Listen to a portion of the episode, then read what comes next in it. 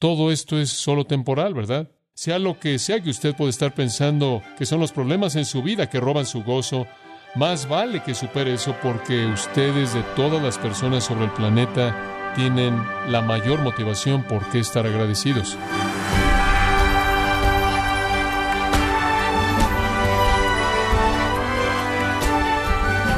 Celebrando 50 años del ministerio de John MacArthur, este es su anfitrión Miguel Contreras, dándole la bienvenida a otra edición de Gracia a vosotros. El Día de Acción de Gracias es muy importante para los estadounidenses. Es una celebración que incluye comidas tradicionales, reuniones familiares, desfiles, historias de los peregrinos, fútbol americano y mucho más. Acerca de este día, el presidente americano John Kennedy dijo, Conforme expresamos nuestra gratitud, nunca debemos olvidar que el agradecimiento más elevado no viene de pronunciar las palabras, sino de vivir de acuerdo a ellas. Si bien eso es verdad, que otros elementos forman parte del agradecimiento que los creyentes le deben agradecer a Dios. Y por otra parte, ¿sabía usted, estimado oyente, que David y el pueblo de Israel también celebraron un día de acción de gracias? Por ejemplo, en Salmo 105, versículos 1 al 6, dice lo siguiente, Alabad a Jehová, invocad su nombre, dad a conocer sus obras en los pueblos, cantadle, cantadle salmos, hablad de todas sus maravillas, gloriaos en su santo nombre, alegres el corazón de los que buscan a Jehová. Buscad a Jehová y su poder, buscad siempre su rostro. Acordaos de las maravillas que él ha hecho, de sus prodigios y de los juicios de su boca. Oh vosotros, descendencia de Abraham su siervo, hijos de Jacob, sus escogidos. John MacArthur nos muestra un pasaje modelo que nos enseña elementos específicos que deben formar parte de nuestro día de acción de gracias. Veremos cómo el rey David organizó esta celebración con motivo del regreso de la presencia del arca de Dios en medio del pueblo de Israel. Este es el mensaje titulado Un modelo para dar gracias, aquí en gracia a vosotros. El Antiguo Testamento, primero de Crónicas, el Antiguo Testamento, primero de Crónicas, capítulo 16. Primero de Crónicas, capítulo 16. Mientras que ciertamente la alabanza es objeto de referencia en esta historia vasta que es escrita para nosotros, probablemente por Esdras, este es el único lugar en donde la alabanza de hecho se lleva a cabo. Se dará cuenta usted, conforme ve el capítulo 16, comenzando en el versículo 8, que la forma se convierte en la forma de los salmos. Se divide en párrafos y es colocado en forma de salmo. Vamos a ver ese salmo en un momento. Vamos a alabar al Señor a través de eso en un momento. Pero antes de eso, solo un poco de historia. Esta historia, primero de Crónicas y segundo de Crónicas, un libro realmente de manera original, fue escrito unos 450 años antes de Cristo y unos 500 años después del reinado de David. Da la historia de la redención que se desarrolla desde Adán hasta la cautividad babilónica. Entonces, va desde la creación hasta cuando Israel es llevado al cautiverio en Babilonia. Y mientras que es la historia que ya conocemos, porque es registrada en primero y segundo de Samuel y primero y segundo de Reyes, es un libro que es excepcional. El 50% de lo que está en primero y segundo de Crónicas no está en esos otros libros. Esto es 50%. Pero esta historia es un segundo relato de la historia después de la historia del Pentateuco, después de la historia de los libros de Reyes y Samuel. La historia se vuelve a contar desde Adán hasta la cautividad babilónica para un grupo muy específico de personas. Escrito alrededor del 450, fue escrito para los judíos que regresaron de la cautividad. Escrito para ellos, habían regresado de Babilonia y estaban enfrentando la realidad de que su nación no era nada como solía ser. Estaba muy lejos de su gran historia bajo David, su gran historia bajo Salomón. Cuando regresaron, virtualmente tenían una ciudad en ruinas. No tenían protección, no tenían muro. Nehemías después les ayudó a construir el muro. no tenían templo. Zorobabel les ayudó a reconstruir un templo que era muy simple y común y corriente, nada como el templo glorioso de Salomón que intentó reemplazar. E inclusive después de que se habían restablecido en la tierra, eran pequeños, eran débiles, no tenían influencia, eran vulnerables, eran personas comunes y corrientes, y francamente estaban luchando con el hecho de que si llegarían o no a ascender a los días de gloria que habían conocido en su historia en la época de David y en la época de Salomón. Cuando regresaron, inclusive tuvieron un gobernante persa y no un rey judío. Pensaron en esos días, 450 y 500 años antes, cuando Salomón reinó y antes de él su padre David, sabían que todo esto era el resultado del juicio y se preguntaban si llegaría a haber alguna esperanza de que ellos volvieran a ser grandes otra vez. Y esta historia fue escrita para alentarlos, para alentarlos porque Dios había sido fiel en el pasado y porque Dios por naturaleza es fiel y porque Dios no puede alterarse a sí mismo, ni su propósito, ni su plan, ni puede ser infiel a su palabra. No importa qué tan oscuro se veía, esto es para recordarles de la fidelidad de Dios en el pasado. Porque es la fidelidad de Dios en el pasado que es el cimiento y la base para nuestra confianza en su fidelidad en el futuro. Y entonces es muy probable que Esdras escribió esta historia global para recordarle a la gente lo que Dios había hecho en el pasado y para restaurar su fe en que Dios cumplirá su promesa con respecto a la tierra, con respecto al pueblo, con respecto a los sacerdotes, con respecto a la adoración, con respecto a la salvación, y que Dios traería al gran rey davídico que era esperado, el Mesías, en el futuro. Lo más importante de esta historia, creo yo, está en el capítulo 16, en donde los exiliados se les recuerda de un gran día en la historia de Israel, un gran día. Durante el tiempo de Saúl, él fue un rey muy malo, la presencia de Dios simbólicamente se fue de Jerusalén. El arca del pacto, la cual representaba la presencia de Dios, no estuvo en Jerusalén. En cierta manera era un símbolo de el desagrado de Dios hacia Israel. Una de las primeras cosas que David quiso hacer era traer el arca del pacto de regreso a Jerusalén. Y entonces David, quien ahora era rey, construyó una casa para sí mismo y preparó una tienda, un tabernáculo para el arca de Dios. Fueron para conseguir el arca de Dios, la primera vez en el capítulo 13, la cargaron mal y un hombre la tocó y murió ahí, un hombre llamado Usa, porque él había violado los estándares de Dios para el transporte santo de lo que simbolizaba su presencia. Pero finalmente llegó en el capítulo 16, versículo 1. Estaban diciendo, de hecho, queremos a Dios en medio de nosotros. Queremos su presencia, queremos su cuidado, queremos su poder. Así trajeron el arca de Dios y la pusieron en medio de la tienda que David había levantado para ella y ofrecieron holocaustos y sacrificios de paz delante de Dios. Y cuando David acabó de ofrecer el holocausto y los sacrificios de paz, bendijo al pueblo en el nombre de Jehová y repartió a todo Israel, hacia hombres como a mujeres, a cada uno una torta de pan, una pieza de carne y una torta de pasas, y puso delante del arca de Jehová ministros de los levitas, para que recordasen y confesasen y lo hacen a Jehová, Dios de Israel. Asaf, el primero, el segundo después de él, Zacarías, Jehiel, Semiramot, Jehiel, Matatías, Eliab, Benaía, Obed, Edom y Jehiel, con sus instrumentos de salterios y arpas, pero Asaf sonaban los címbalos. También los sacerdotes Benaía y Jaciel sonaban continuamente las trompetas delante del arca del pacto de Dios. Esta es una gran celebración.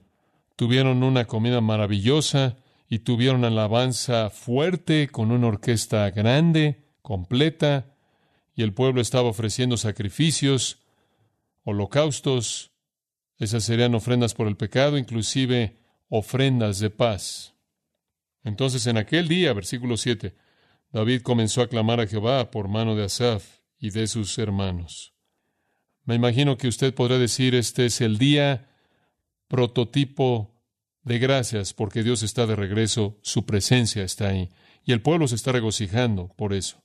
Comenzando en el versículo 8 y hasta el versículo 36, usted tiene este salmo que todos cantaron, que fue guiado por Asaf, el músico que guiaba a todos y el resto que estaba participando aquí. Aquí está la verdadera adoración, por cierto. Si usted tiene alguna referencia cruzada en su Biblia, usted se dará cuenta de que la primera mitad de este salmo viene del Salmo 105 y después hay muchos otros salmos aquí Entonces, esta es una especie de resumen de algunos de los salmos más hermosos de gratitud. Y fue en esa ocasión que el pueblo dio gracias. Ahora, la gratitud viene en tres párrafos. Y solo quiero caminar a lo largo de este salmo con usted. Tres párrafos. Cada uno comienza con mandatos a dar gracias y después sigue con razones para obedecer los mandamientos. Mandamientos seguidos de razones para obedecer los mandamientos. Razón número uno va desde el versículo 8 hasta el versículo 22, pero comencemos con los mandamientos. Lo que es interesante entre los versículos 8 y 12, hay diez verbos imperativos. Esencialmente hay diez mandamientos aquí. Alabad a Jehová, invocad su nombre, dad a conocer en los pueblos sus obras, cantad a él, cantadle salmos, hablad de todas sus maravillas, gloriaos en su santo nombre, alegres el corazón de los que buscan a Jehová. Buscad a Jehová y su poder, buscad su rostro continuamente, haced memoria de las maravillas que ha hecho, de sus prodigios y de los juicios de su boca. Simplemente ese conjunto de apertura de mandamientos, esos diez imperativos, nos muestra lo que realmente es la esencia de la alabanza, es exaltar a Dios, es honrar a Dios, es agradecer a Dios, es alabar a Dios. Esto es adoración. Esto es lo que debe suceder en una ocasión de gratitud. Este es un gran acontecimiento de gratitud. El arca estaba de regreso. Los enemigos habían sido sometidos. David era el nuevo rey. Todo parecía estar bien y esta es su alabanza. Las razones son dadas entonces en los versículos 13 y en adelante. La primera es la elección. Oh vosotros, hijos de Israel, su siervo, hijos de Jacob, sus escogidos, agradezcanle porque los escogió. Jehová, Él es nuestro Dios. Sus juicios están en toda la tierra. Él no es una deidad local. Él es el juez de toda la tierra y podríamos actarnos aquí un poco, Él es nuestro Dios, Él nos ha escogido. Él hace memoria de su pacto perpetuamente y de la palabra que Él mandó para mil generaciones, lo cual significa de manera interminable, del pacto que concertó con Abraham y de su juramento a Isaac. Usted se acuerda que hizo el pacto con Abraham y después se lo reconfirmó a Isaac el cual también se lo confirmó a Jacob por estatuto. El pacto abrámico, la promesa de salvación, una nación, un reino, bendición, él le dio a Abraham, a Isaac y Jacob, y después a través de Jacob, claro, a Israel como un pacto eterno, diciéndole, a ti daré la tierra de Canaán, porción de tu heredad, cuando ellos eran pocos en número, muy pocos, y forasteros en ella. Esto es elección. Le agradecieron a Dios por escogerlos para que fueran su pueblo, por darles promesas de pacto que son eternas. Le agradecieron primero por elección y en segundo lugar por protección. Aunque eran escogidos, aunque fue cuando solo eran unos cuantos, Abraham e Isaac y los patriarcas, y andaban de nación en nación y de un reino a otro pueblo.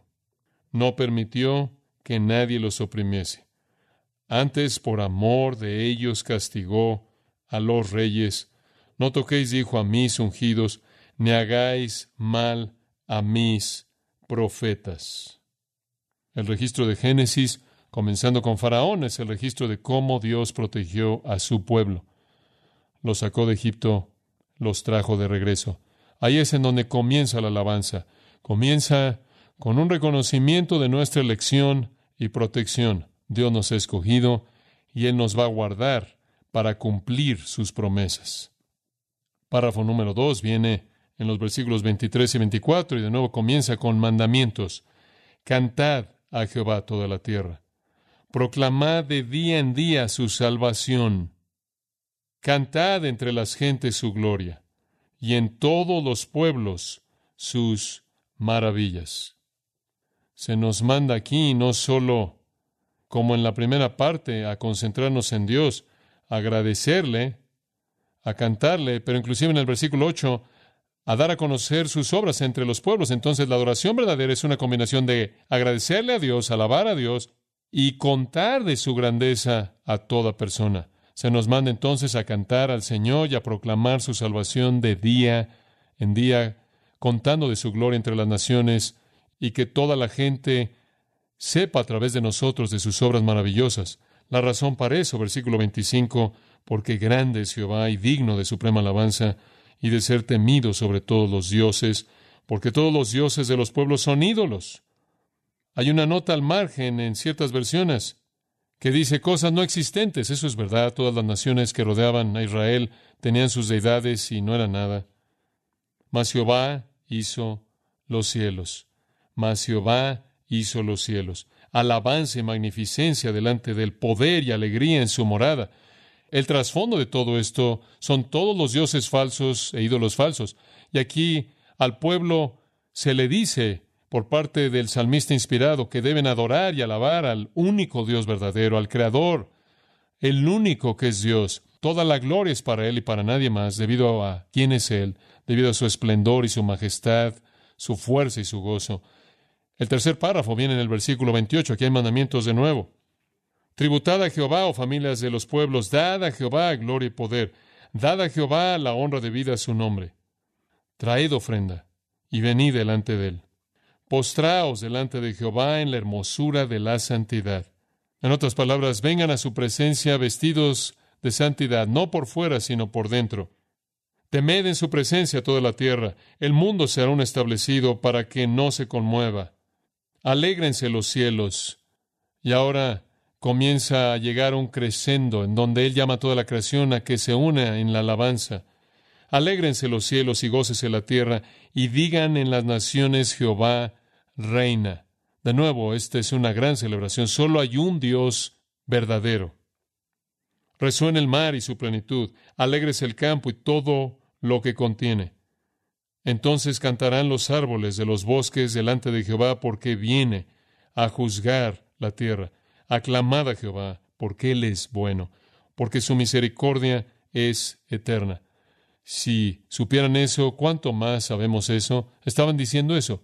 Algunos de ellos estaban trayendo adoración verdadera. Para algunos era meramente algo externo, pero para nosotros, que no somos el pueblo de Dios por nacimiento, nacimiento físico, sino más bien el pueblo de Dios por nacimiento espiritual, sabemos de qué hablamos. Somos los verdaderos adoradores que adoran en espíritu y en verdad. Entonces usted tiene tres párrafos.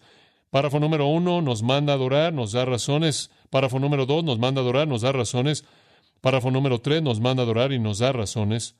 Y después de que hemos llegado a la cúspide de la alabanza, viene una petición en el versículo 35.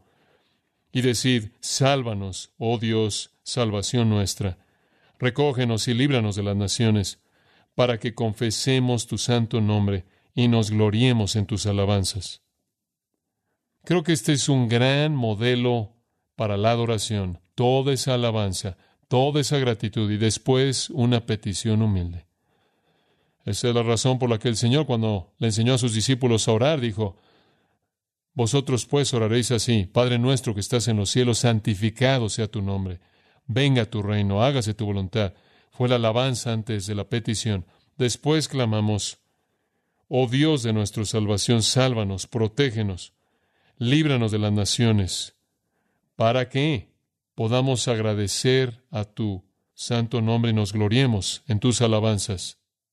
Creo que a veces olvidamos que el testimonio del pueblo de Dios en ese entonces y el testimonio del pueblo de Dios ahora en el mundo debe ser que de todas las personas del planeta debemos ser los más agradecidos, ¿verdad? ¿Cómo no podríamos serlo? ¿Cómo no podríamos serlo? Sea lo que usted pueda pensar acerca de lo que está pasando en el mundo, económicamente, políticamente, materialmente, sea lo que sea que usted pueda estar pensando de sus circunstancias con relación a las circunstancias de alguien más, sea lo que sea que usted pueda estar pensando que son los problemas en su vida que roban su gozo, más vale que supere eso porque ustedes de todas las personas sobre el planeta tienen la mayor motivación por qué estar agradecidos. Todo esto es solo temporal, ¿verdad? Temporal. Usted ha sido escogido, usted ha sido elegido y usted está siendo protegido hasta que el Señor oirá y responderá esa oración. Él lo va a librar a usted. Él le va a traer a usted esa salvación final y por toda la eternidad estará usted en su presencia dándole gracias a su santo nombre y se gloriará en él. El versículo 36 cierra, bendito sea Jehová Dios de Israel de eternidad eternidad. Y dijo todo el pueblo que, amén, y alabó a Jehová. Es esa alabanza real, es esa adoración real, así debe ser. Los exiliados que estaban leyendo esta historia necesitaban hacer eso. Olviden sus circunstancias, olviden el hecho de que no se ve como les gustaría que se viera en este momento. Olviden el hecho de que una vez todo era glorioso con David y Salomón. Dios no va a cambiar y sus promesas no van a cambiar. Todas sus promesas se van a cumplir. Todas ellas se van a cumplir. Quiero que vaya al 17 y quiero terminar ahí después de que se acabó la celebración. El versículo 43 termina el capítulo. Y todo el pueblo se fue cada uno a su casa y David se volvió para bendecir su casa. Aconteció que morando David en su casa, dijo David al profeta Natán, aquí yo habito en casa de cedro y el arca del pacto de Jehová debajo de cortinas está en una tienda. Y Natán dijo a David, haz todo lo que esté en tu corazón porque Dios está contigo. Bueno, lo que David estaba implicando es que no puedo vivir en una casa de cedro y Dios en una tienda. Tengo que construirle a Dios una casa. Ahora recuerde, Él está saliendo de la euforia de la alabanza. Él está sintiendo estas realidades profundas acerca de Dios. Y después Él se da cuenta de que Dios está en una tienda. Él está en una casa de cedro, un palacio. Bueno, Natán piensa que es una gran idea. Haz todo lo que esté en tu corazón porque Dios está contigo. En aquella misma noche vino palabra de Dios a Natán diciéndole, Ve y di a David mi siervo, así ha dicho Jehová, tú no me edificarás casa en que habite. Un pequeño recordatorio de que antes de que Natán afirme algo, probablemente deberías confirmarlo con el jefe, porque no he habitado en casa alguna desde el día que saqué a los hijos de Israel hasta hoy. Antes estuve de tienda en tienda y de tabernáculo en tabernáculo. Por donde quiera que anduve con todo Israel, hablé una palabra a alguno de los jueces de Israel a los cuales mandé que apacentasen a mi pueblo para decirles, ¿por qué no me edificáis una casa de cedro? Antes de que digas sí a construirme una casa, quizás deberías confirmar conmigo si quiero una. Por tanto, ahora dirás a mi siervo David, así ha dicho que va de los ejércitos, yo te tomé del redil de detrás de las ovejas para que fueses príncipe sobre mi pueblo Israel, y he estado contigo en todo cuanto has andado, y he cortado a todos tus enemigos de delante de ti, y te haré un gran nombre, como el nombre de los grandes en la tierra. Asimismo he dispuesto el lugar para mi pueblo Israel, y lo he plantado para que habite en él y no sea más removido, ni los hijos de iniquidad lo consumirán más como antes. Y desde el tiempo que puse los jueces sobre mi pueblo Israel, más humillaré a todos tus enemigos, te hago saber además que Jehová te edificará casa, lo cual quiere decir un templo. Y cuando tus días sean cumplidos para irte con tus padres, levantaré descendencia después de ti, a uno de entre tus hijos, y afirmaré su reino. Él me edificará casa, y yo confirmaré su trono eternamente. ¿De qué hijo cree usted que está hablando? No Salomón, su reino no duró mucho en absoluto, fragmentado y dividido en el reino dividido. Y yo le seré por padre y él me será por hijo. Y no quitaré de él mi misericordia, como la quité de aquel que fue antes de ti, sino que lo confirmaré en mi casa y en mi reino eternamente, y su trono será firme para siempre. Ese, queridos amigos, es el gran pacto davídico. Cuando Dios, segundo de Samuel, se te da el mismo registro, cuando Dios promete un rey futuro de la descendencia de David que establecerá su reino para siempre, ese reino eterno que nunca podrá ser edificado sobre la tierra para satisfacerlo. ¿Quién es ese rey? ¿Quién es ese rey? Escuche lo que dice Lucas, Lucas capítulo 1, versículo 26. Al sexto mes, el ángel Gabriel fue enviado por Dios a una ciudad de Galilea llamada Nazaret, a una virgen desposada con un varón que se llamaba José de la casa de David. Y el nombre de la virgen era María. También era un descendiente directo de David. Y entrando el ángel en donde ella estaba, dijo, Salve, muy favorecida, el Señor es contigo, bendita tú entre las mujeres. Mas ella cuando le vio se turbó por sus palabras y pensaba qué salutación sería esta. Entonces el ángel le dijo, María, no temas porque has hallado gracia delante de Dios, y ahora concebirás en tu vientre y darás a luz un hijo y llamarás su nombre Jesús. Este será grande y será llamado Hijo del Altísimo, y el Señor Dios le dará el trono de David, su padre, y reinará sobre la casa de Jacob para siempre, y su reino no tendrá fin y él será llamado Hijo de Dios. Cristo es el que es prometido en 1 de Crónicas 17. ¿Acaso Dios va a cumplir sus promesas a Israel? Sí, en el reino glorioso del Mesías, el Señor Jesucristo. Y él se ganó el derecho a ese reino mediante su muerte, mediante su muerte. Y mediante esa muerte proveyó nuestra salvación.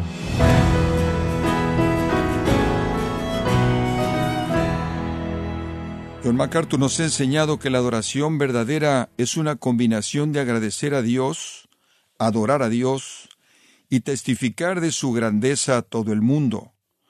Por tanto, la verdadera acción de gracias consiste en agradecerle a Dios por haber sido elegidos como su pueblo y por la protección que nos brinda para alcanzar nuestra salvación.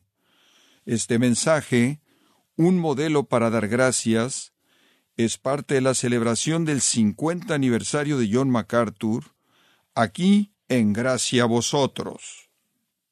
Estimado oyente, permítame compartirle esta carta que nos envió Eduardo Silva Medina, de Venezuela, y dice lo siguiente. Buenas tardes, hermanos, un gusto poder escribirles.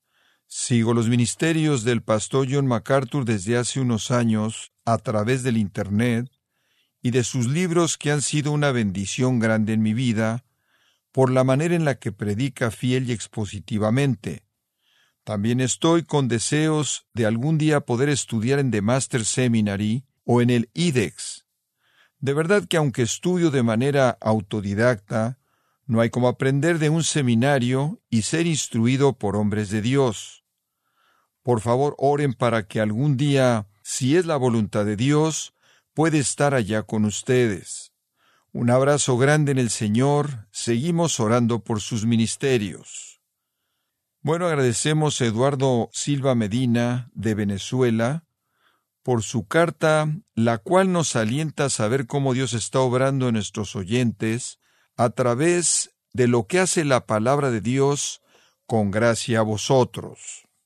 También le comento que puede descargar los sermones de esta serie en audio y transcripción, así como todos aquellos que he escuchado en días, semanas o meses anteriores en gracia.org. Si tiene alguna pregunta o desea conocer más de nuestro ministerio, como son todos los libros del pastor John MacArthur en español, o los sermones en CD que también usted puede adquirir, escríbanos y por favor mencione la estación de radio por medio de la cual usted nos escucha en gracia a vosotros. Es importante conocer no solo el país y ciudad de donde usted nos escucha, sino también la radio. Para quienes contactan nuestro ministerio por primera vez, pueden solicitar una copia del mensaje de promoción sin costo alguno, un mensaje por oyente únicamente. Si usted vive en los Estados Unidos o Puerto Rico, escríbanos a Gracia Vosotros, P.O. Box 4000, Panorama City, California 91412. O puede escribirnos a través del siguiente correo electrónico radio arroba le damos las gracias por su tiempo y sintonía en nombre del pastor John MacArthur y del personal. Y le comento que estamos orando para que Dios continúe extendiendo su gracia en usted mientras nos acompañe en la próxima edición para continuar desatando la verdad de Dios un versículo a la vez, aquí en gracia a vosotros.